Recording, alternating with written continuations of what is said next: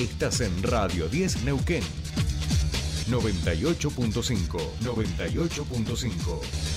Radio 10. Desde las 7 y hasta las 9. Tercer puente.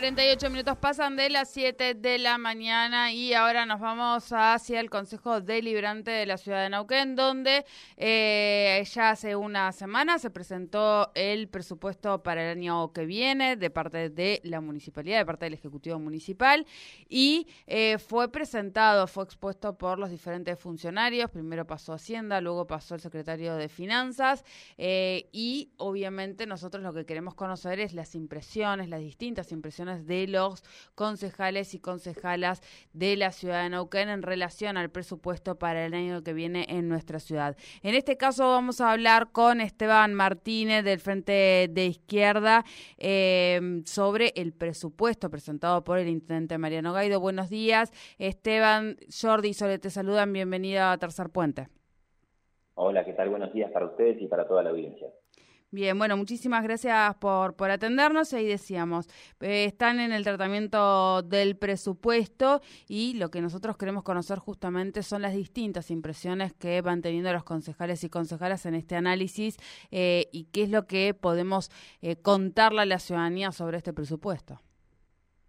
Sí, mira, para, para tener una primera idea habría que decir un par de cosas, porque cuando se empieza a discutir el presupuesto son cifras difíciles de dimensionar para el pueblo trabajador, ¿no? porque son eh, cifras que no estamos acostumbrados a ver, que son inalcanzables. Eh, entonces lo que tratamos de hacer es comparar, para saber si es mucho, poco, más o menos, tratar de comparar con los presupuestos de años anteriores. ¿no? Y en eso hay que tener en cuenta que el presupuesto vigente este año, es decir, en 2022, eh, se, se proyectó, se votó con una inflación del 33%, con una pauta de inflación del 33%, ¿no? Eh, la inflación, al llegar a fin de año, va a ser superior a 95, quizás 100%, ¿no? Es decir, que ahí ya tenemos 60 puntos eh, y un poquito más de, diferencia entre lo que se proyectaba, inflación para 2022 y lo que va a terminar pasando. Eh, y para el año que viene, el presupuesto municipal, al igual que el provincial y el nacional, utiliza la pauta de inflación de 60%, ¿no? Que es discutible porque, bueno, o, mejor dicho, poco creíble porque ya el relevamiento de, expectativas de mercado, que es esta encuesta que hace el Banco Central, plantea que la inflación del año que viene puede ser por encima del 90%, pero tomando ese 60% para 2023 como cierto, tendríamos que aumentar un 120% del presupuesto de 2022 para 2023 para que eh, empatara con la inflación. ¿no? Bueno, el presupuesto que plantea el Ejecutivo aumenta un 92%, es decir, muy por debajo de la inflación. Eso, eso tiene dos consecuencias o implica dos cosas. En primer lugar, que como estamos diciendo, es un ajuste, ¿no? porque aumenta por detrás de la inflación. Eh, y por otra parte, eh, es una especie de maniobra también porque es posible que los ingresos del año que viene aumenten más que los 60 puntos de inflación que plantea el presupuesto. Entonces, ¿qué significa esto? Que el Ejecutivo va a disponer eh, de una masa de recursos muy importante eh, de manera discrecional. ¿no? Entonces, por un lado nos están diciendo que este presupuesto no va a resolver los grandes problemas estructurales que tiene la ciudad de Neuquén o el pueblo de la ciudad de Neuquén, ¿no? Una ciudad que eh, a Gaido le gusta mencionar como la cabecera de Vaca Muerta, pero que tiene niveles de pobreza que están por encima de, la media nacional, ¿no? En, el aglomerado Neuquén-Plotier, que es lo que lo que releva el INDEX, hay eh, un 37,2% de pobreza, mientras a nivel nacional hay menos. Este, y además hay una particularidad en Neuquén que es que eh, los alquileres están por las nubes y, son muchas las familias que no tienen acceso a una vivienda o que teniendo una vivienda no tienen acceso a todos los servicios. Bueno, este presupuesto no va a resolver ese ni ningún otro de los grandes problemas estructurales de la ciudad. Eh, Esteban, buenos días, Jordi, te saluda, ¿cómo te va?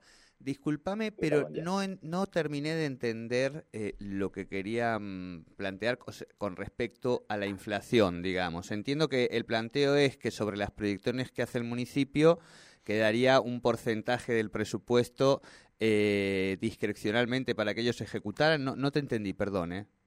Sí, son, dos cosas. Eh, vamos a ponerlo de manera más, más sencilla. A ver. Si nosotros dijéramos que 150 pesos son más que 100, estamos de acuerdo, ¿no?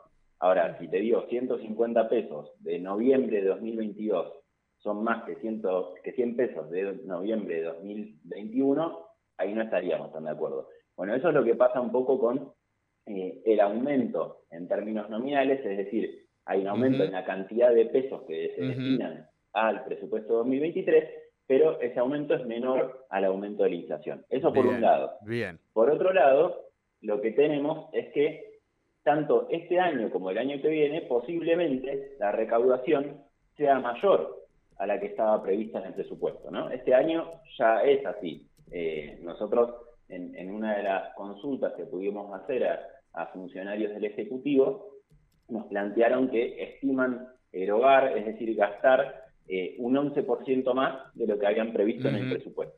Bueno, si eso ocurre, como todo indicaría, también el año que viene, en 2023, eso significa que el Ejecutivo va a disponer de fondos que no están presupuestados, es decir, de manera discrecional. Y particularmente eso va a pasar en un año que es electoral, ¿no? Ahí va, ahí va, clarísimo. Ahora sí, Esteban, ¿eh? Bien, bien. En relación al porcentaje que se ha destinado a obra pública y las obras que se han incluido allí, ¿cuál es eh, el análisis que, hacen desde el espacio? Mira, eh, recién te hablaba del problema de la, de la vivienda. Eh, ahí es importante tener en cuenta que el gobierno de Guaidó no prevé construir viviendas, ¿no? Eh, por un lado está haciendo campaña con la entrega de lotes con servicios, plantea en una publicidad que nosotros lo hemos dicho es engañosa porque dice 8.000 lotes con servicios, palabra cumplida, y cuando nosotros preguntamos a los funcionarios nos hablan de 1.200 lotes entregados, eh, pero hay que tener en cuenta que eh, los, lotes no son la solución de fondo para, para una familia que necesita una vivienda porque no todo el mundo puede acceder a un crédito hipotecario y hoy es cada vez más caro construir. Incluso quienes acceden a, créditos como, el, como el Procrear y demás necesitan acceder a más, fondos para construir. Y eso lo vemos, por ejemplo, en el caso de las familias que fueron trasladadas de la toma Casimiro Gómez, recordarán eh, que hoy están en la manzana 34 y siguen viviendo entre, entre pallets y nylon, ¿no? Pero, pero yendo a la pregunta, eh, hay partidas que directamente se reducen desde el punto de vista nominal, es decir, se destinaba una cantidad de pesos el año pasado y este año, eh, es decir, para 2023 se van a destinar menos pesos. Eso pasa, por ejemplo, con las obras de saneamiento, que pasan de 771 millones de pesos a 113. Eh, pero, pero hay otras, eh, otras áreas en las que también el recorte es muy importante. Eh, hay que decir que eso no pasa con todas las áreas, ¿no? Hay otras áreas que sí se incrementan por encima de la inflación. Y ese es el caso de las transferencias a las empresas de transporte. Para el año que viene se prevé eh, transferir 1.900 millones de pesos a las empresas de transporte. Eh, y es una de las partidas que más crece. Eso tiene que ver con lo que veníamos denunciando desde el Frente Izquierda, con, mi compañera Julieta Cascó, cuando se comenzó a discutir este, las nuevas concesiones del servicio de transporte público, eh, que básicamente lo que está haciendo el Ejecutivo es subsidiar la, tasa de ganancia de las empresas. ¿no? Nosotros habíamos comparado la propuesta que tenía la Universidad de Comahue para el transporte con la propuesta que votó el Ejecutivo y en la del Ejecutivo había menos servicios, menos recorridos, menos kilómetros, pero había una cosa que sí aumentaba y era justamente la tasa de ganancia que preveían garantizar para, para las empresas. Pero bueno, hay obras que recortan, hay otras cosas que también crecen en el marco de un año electoral como es el caso de la publicidad. ¿no? Eh, van a ser 287 millones de pesos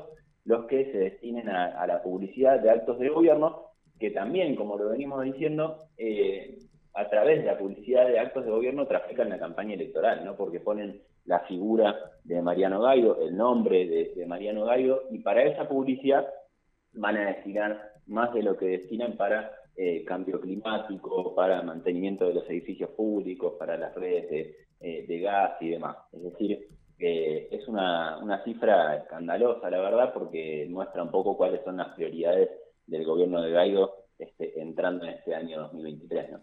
Bien, bien, Esteban.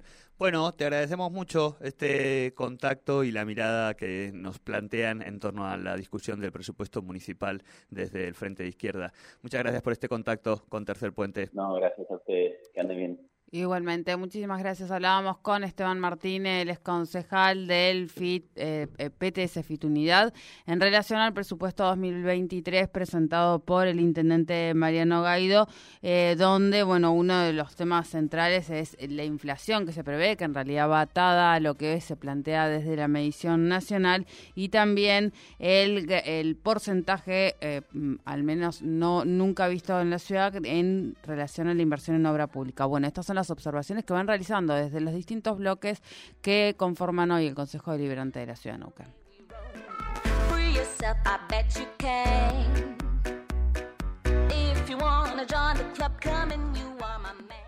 Subite al tercer puente con Jordi y Sole. El EPEN pone a disposición distintas formas de pago para regularizar tu deuda por servicio